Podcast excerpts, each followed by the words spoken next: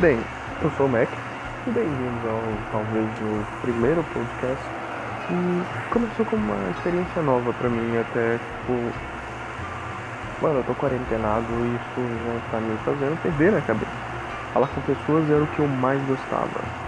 E isso me põe numa sinuca de bico porque eu gosto de externalizar.